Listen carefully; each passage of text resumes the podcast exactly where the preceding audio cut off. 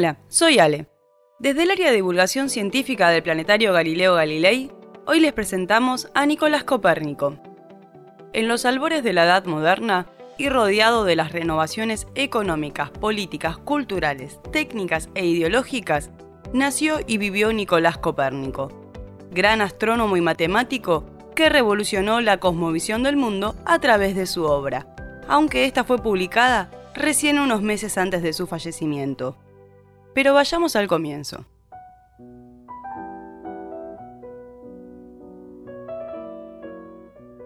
Copérnico nació el 19 de febrero de 1473 en Tornen, un pequeño puerto polaco sobre el río Vístula en el seno de una familia de ricos comerciantes. A sus 10 años, al fallecer el padre, quedó a cargo de su tío materno, Lucas Watzenrod, quien era un importante obispo de Polonia. Este impulsó al joven Copérnico para que realice los estudios de la carrera eclesiástica en la Universidad de Cracovia, donde, sin embargo, terminó licenciándose en medicina. Además allí, conoció a Alberto Brusewski, afamado matemático y astrónomo, quien le brindó una sólida formación matemática, introduciéndolo en el manejo de los principales instrumentos astronómicos y en el manejo de la esfera celeste. A sus 22 años viajó a Italia, donde permaneció 5 años, mientras duraban sus estudios en Derecho Canónico, Medicina, Griego y Filosofía en la Universidad de Bolonia. Pensemos que el aprender griego le permitió a Copérnico acceder a los textos clásicos originales sobre astronomía, y al ser miembro de la Iglesia, recordemos que con ayuda de su tío se le adjudicó un cargo en la Catedral de Brandenburg, tenía acceso a las universidades más prestigiosas de Italia. Fueron muchos años más de estudio, todo sin descuidar nunca su pasión por la astronomía. Copérnico había sido guiado por el profesor Domenico María Novara, quien fuera uno de los principales críticos de la obra de Claudio Ptolomeo.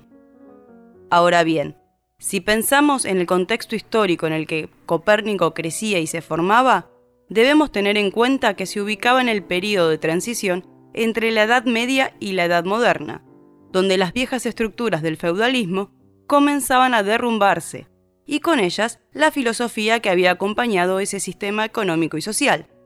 También hacia 1453, los turcos se apoderaron de Constantinopla, lo que significó que muchos de los sabios que habitaban allí se trasladaran hacia Italia. Como si todo esto fuera poco, en 1492, Colón llega a un nuevo continente ante los ojos de la anquilosada Europa medieval, demostrando irrefutablemente la esfericidad de nuestro planeta. Además, por esos años, Gutenberg inventaría la imprenta de tipos móviles, revolucionando la circulación del conocimiento. Por su parte, la Iglesia Católica, dominante en cuestiones no solo de fe, comenzaba a perder poder frente a la reforma de Lutero y otros ámbitos de la vida civil. El Renacimiento haría su eclosión, brindando entonces un importante sustento al pensamiento científico. Los éxitos de Colón y de otros navegantes necesitaron cada vez más y en mayor medida un apoyo científico, astronómico y geográfico indispensable para poder concretizar sus empresas. Además, en el 1500, la astronomía también estaba en ebullición. Nos explica Giancarlo Massini que las convicciones medievales empiezan a vacilar y las discusiones entre matemáticos y astrónomos se hacen cada vez más amplias e insistentes. El sistema ptolomeico, aunque aportó buenos resultados desde el punto de vista de los cálculos, tenía un gravísimo defecto. No estaba en condiciones de presentar los movimientos de los planetas como compuestos por movimientos circulares uniformes. Todo este clima de efervescencia confluirá en el pensamiento de Copérnico, quien comenzará a reflexionar críticamente acerca de la estructura del universo, la descripción geométrica y el movimiento aparente de los astros, todo mediante el cálculo. Cuando finalmente Copérnico regresa a su país natal para dedicarse a la administración de la diócesis de Warmia, a la práctica de la medicina y a otras diversas tareas burocráticas, llevará a cabo, paralelamente, su inmenso y primordial trabajo en el campo de la astronomía. Así da comienzo a su indagación de los diversos modelos representativos del universo, al estudio de las propuestas de Nicetas, también la de los pitagóricos, las de Heráclides Póntico y a los estudios de Plutarco. Todos quienes postulaban que la Tierra era móvil, aunque no lograban proponer un sistema coherente.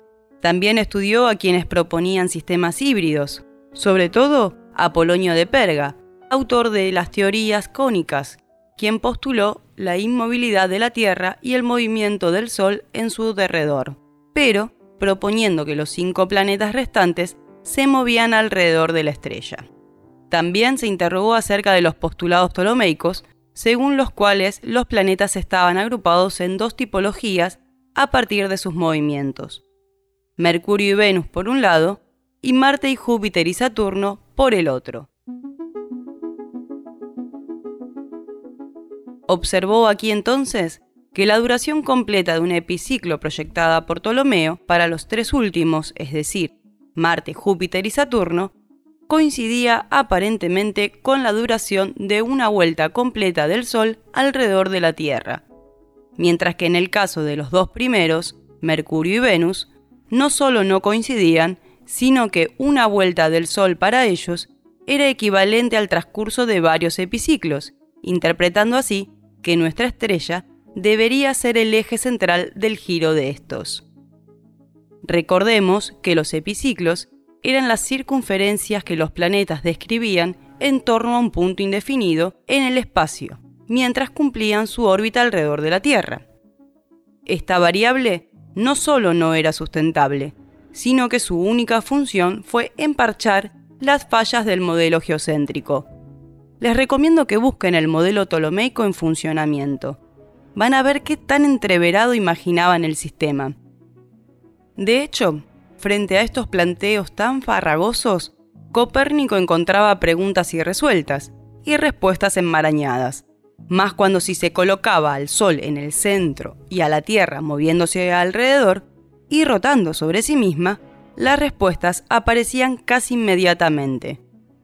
Quien más convenció a Copérnico, siguiendo este camino, fue Aristarco de Samos, quien ya había sostenido que la Tierra y los demás planetas giraban alrededor del Sol, ubicándolo en el centro del cosmos como un objeto inmóvil. De esta manera, pudo dar un fundamento definitivo a la teoría heliocéntrica, y así también establecer con claridad el movimiento de rotación de nuestro planeta, estableciéndolo con una duración de 24 horas, que era el que explicaba en realidad el traslado de los planetas y toda la cúpula celeste a su alrededor en sentido inverso. Además, al colocar a la Tierra en el tercer lugar en la sucesión de distancias planetarias desde el Sol, le fue posible dividir a los planetas en dos grupos. En un grupo, Mercurio y Venus, porque están entre el Sol y la Tierra, mientras que Marte, Júpiter y Saturno se presentan más allá de nuestro planeta. Y lo que es más importante, si el Sol es el centro del sistema, los movimientos retrógrados de los planetas que se ubican más allá de la órbita terrestre quedan explicados fácilmente. Pensemos que mientras que el movimiento de los planetas cuyas órbitas se ubican por dentro de la órbita terrestre proyectan en el cielo un desplazamiento más o menos restringido, determinado directamente por la posición del Sol, debiendo observarse siempre un rato antes de la salida de nuestra estrella o un rato después de su puesta. Además, quedaba demostrado que estos planetas se desplazan más rápido en su órbita que nuestro planeta en la suya. Pero, para los que orbitan más allá, y por fuera de nuestro planeta, la velocidad es más lenta. Esto implica que en un momento determinado serán superados por la Tierra en su camino alrededor de nuestra estrella, generando la errónea percepción de que su movimiento en el cielo se retrotrae, es decir, que se mueven en sentido inverso de lo esperado, sin necesidad de agregar más movimientos intrincados. Al profundizar en el estudio de estos movimientos y las variaciones de luz que caracterizaban a los planetas, Copérnico pudo entender también que el cambio de la intensidad de la luz solo podría explicarse por las enormes variaciones en la distancia entre la Tierra y los diferentes planetas. Esto lo haría reflexionar sobre la forma de las órbitas, que no deberían ser circulares, sino elípticas. Para fundamentar debidamente su propuesta, Copérnico confeccionó tablas para Marte, Venus, Saturno y Júpiter. Todas estas reflexiones se conglomeraron en un breve trabajo llamado Commentarius, donde se sintetizaban a grandes rasgos sus ideas. Tuvieron que pasar más de 30 años para que, en el mismo año de su muerte, se publicara su controversial y revolucionaria obra Las revoluciones de las esferas celestes, donde propuso un modelo alternativo al ptolomeico, mucho más simple y correcto.